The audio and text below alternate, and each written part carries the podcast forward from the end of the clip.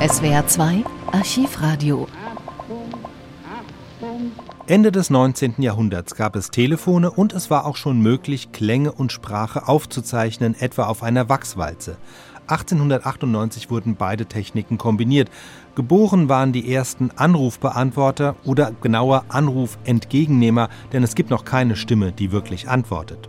Eins dieser Modelle war das Telegraphon des Erfinders Waldemar Paulsen. Es besteht wie frühere Aufnahmegeräte aus einer Walze, allerdings wird der Ton nicht auf Wachs festgehalten, sondern elektromagnetisch. Um die Walze ist ein Draht gewickelt, ursprünglich eine Klavierseite. Man spricht in ein Mikrofon, das elektrische Ströme erzeugt. Alternativ lässt sich auch ein Telefon anschließen.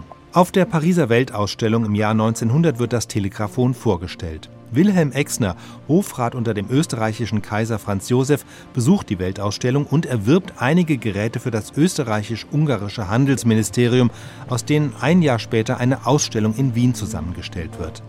Kaiser Franz Josef höchst selbst besucht diese Ausstellung am 12. Oktober und testet das Telegraphon. Nachdem er in seiner Sprachaufnahme sein Interesse bekundet, folgt ein Nachsatz von Hofrat Exner. Dieser dankt dem Kaiser für die Gnade, in den Apparat gesprochen zu haben. Diese neue Erfindung hat mich sehr interessiert und ich danke sehr für die Vorführung derselben. Seiner Majestät der Kaiser hatte die Gnade, diese Worte anlässlich höchst seines Besuches in der Ausstellung der österreichischen Erwerbungen auf der Pariser Weltausstellung in den Apparat zu